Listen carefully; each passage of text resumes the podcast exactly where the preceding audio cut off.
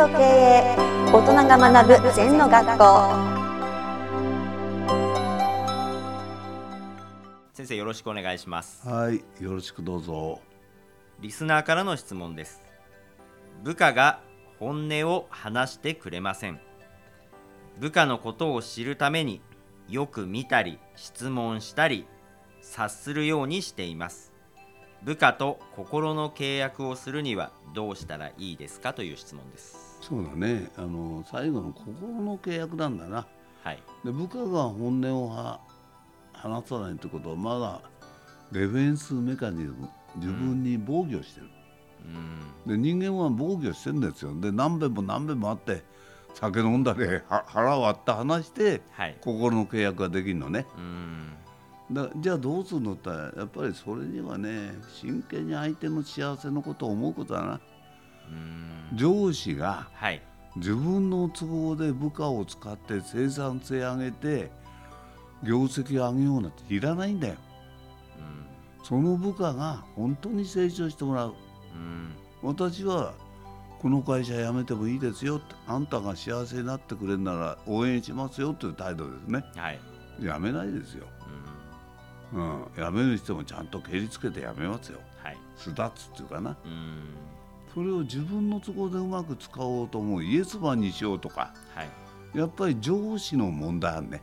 うん。自分自身の問題ってそうなことですね。のそうなの。うん。鏡の法則っつって。はい。自分がディフェンスしてるのをうまく使おうっていうのは向こうも分かってるから。うん。なるべく隠す。うんうんそれから一般にはね毎日毎日研修してます。けど一般にやるのはなんかうっかりね一生懸命やるなんつって後でバカ見ちゃうからとかさ、うん。もう逃げ打ってんだよ。はい。別に一生懸命やって失敗してもいいんですよ。うん。会社の風土がお前やるっつったじゃないかって追及されちゃうと言わない方がいいよね。うん。はい。言うとノルノルマとか目的を大きくされちゃう。だから今度逆に受ける方が目的を多くされたらはい喜んでっていう気持ちが必要なんだな。うん。今期大変です。今日も言ってたねある会議で、数字が大きくなって、ありがたいなって、嬉しいなって言わないから、はい。なんかもうそれも実践主体性がないよね。うん。私はうーね5やれたら分かりました8やりますって言うよね。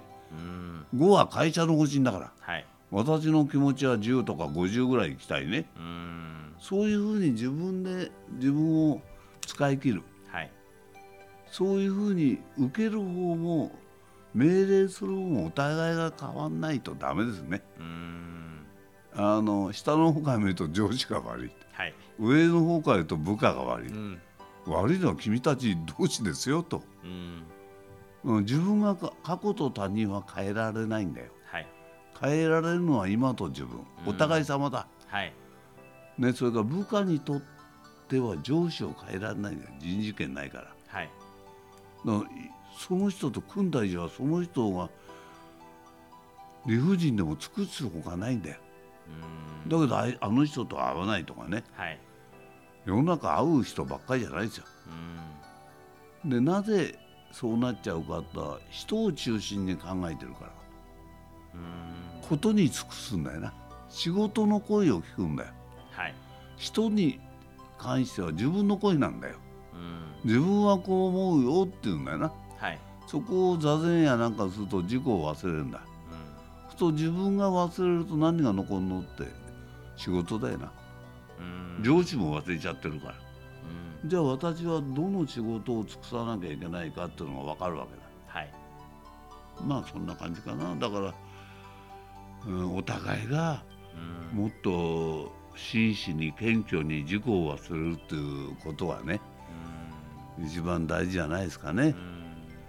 う、んうん、部下でも上司でもないお互い様でことに尽くすはい。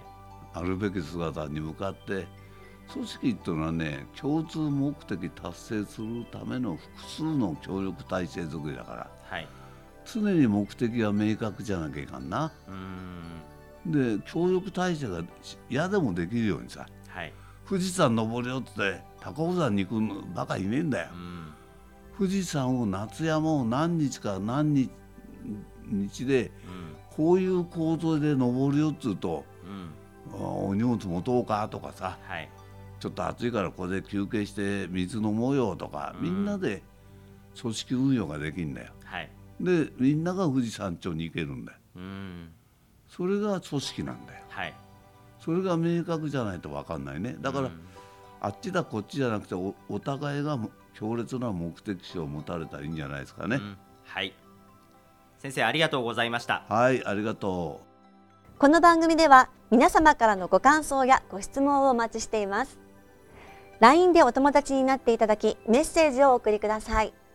方法は LINE のお友達検索でアットマーク ZENTKA アットマーク ZENTOKEIEI